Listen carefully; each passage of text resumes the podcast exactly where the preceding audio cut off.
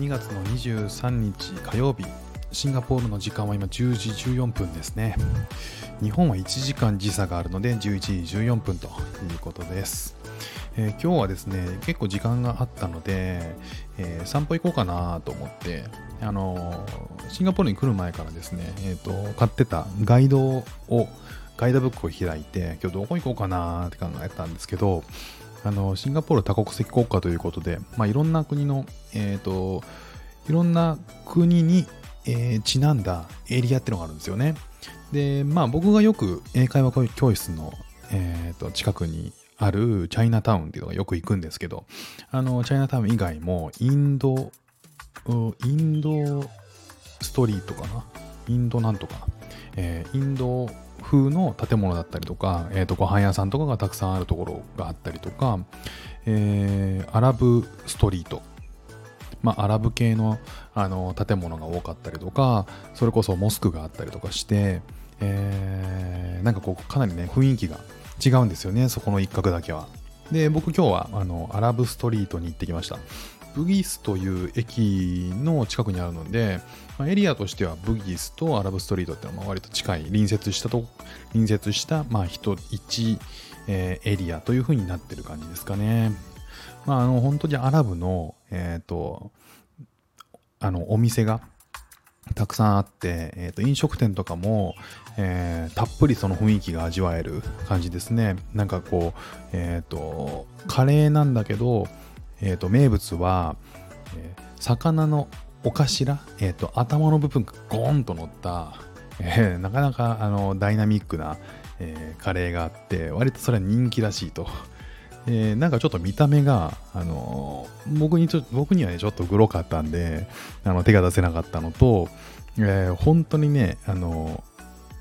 そのアラブの人たちが、えー、ご飯を食べる、がっつり食べる、そのディープなエリアに行ったんですけど、えー、ちょっとね、えーと、どうやって注文していいかとか その辺がちょっと、えー、尻込みしてしまって行かずに、えー、ちょっと外れたところで、よっしゃ、もうここだったらもういいかなって、えー、食べたそう、食べたそうな感じだったんでね、食べたそうっていうか、えっ、と、提供されてるメニューも、あの、なんかちょっと手出しやすそうだなと思ったんで、えメニューの注文の仕方ね、よくわかんなかったんだけど、えっ、と、そこにしたんですけど、うん、そこ蓋を開けてみたら、おそらく、えアラブ系じゃなかったっていう がっつり中国語で書かれてたんで、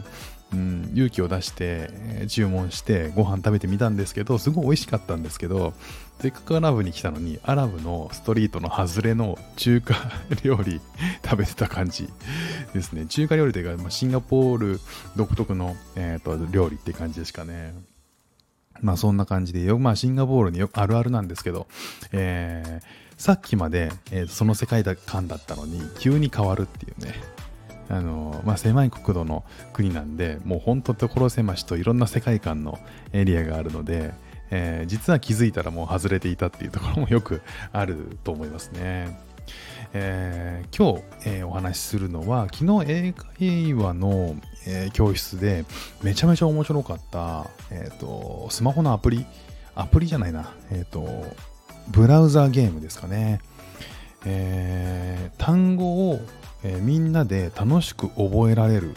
えー、アプリっていうのがあってですね、それが、えー、名前がドロー、ドローワサウルスっていう、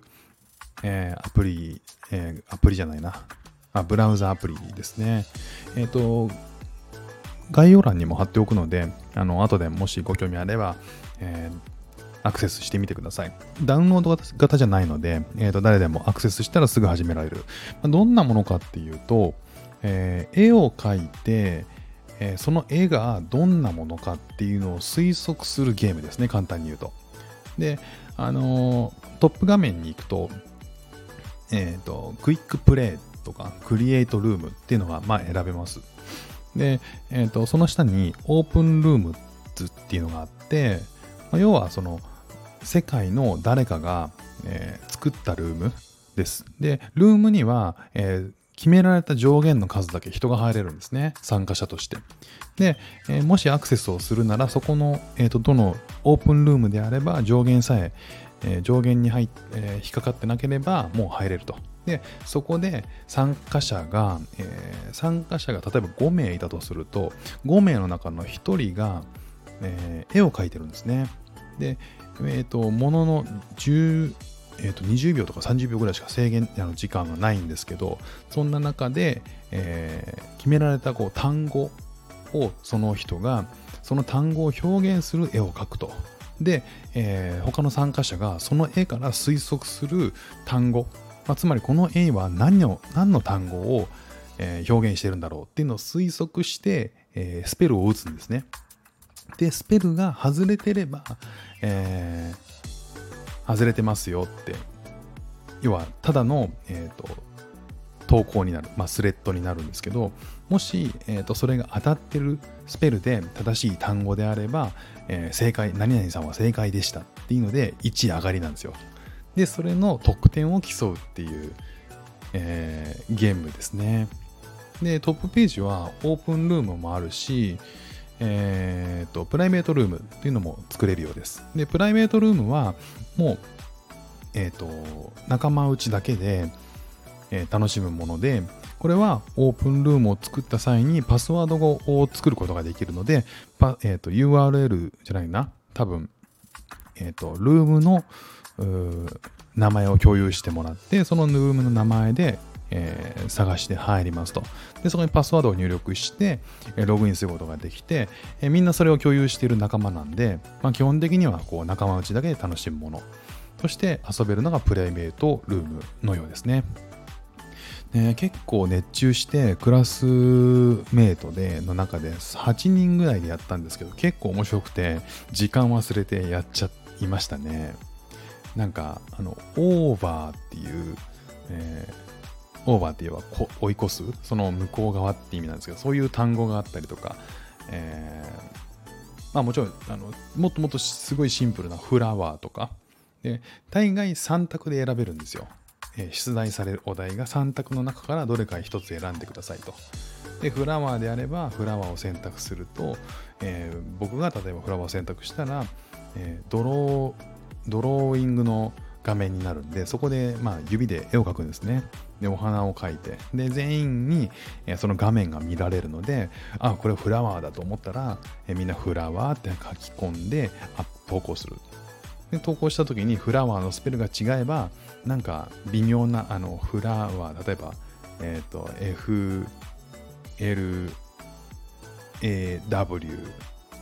FLAWOR とかだったら、えー、とそれを入力するとそのまんまが投稿されるんですねで、えー、と周りの人はあこれもしかしてフラワーかなみたいな風に思って正式なスペルをかける人もいれば最初から綺麗なスペルで、正しく投稿すると,、えー、と何々さんはクリアですっていう風に出るっていう。これねめちゃめちゃ面白いんで、えー、とみんなでこうまあ一人でももちろんこうオープンルームに入れば参加できるんで楽しく英単語が学べるあのめちゃくちゃ面白いツールだなと思いました。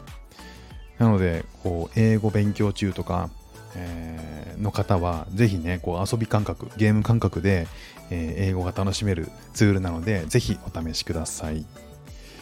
ということで、えー、まあ、もしね、概要欄に貼っておくので興味がある方はアクセスしてみてください。えー、楽しいね、英単語のツールのご紹介でした。では、今日も聞いていただいてありがとうございました。ではまた。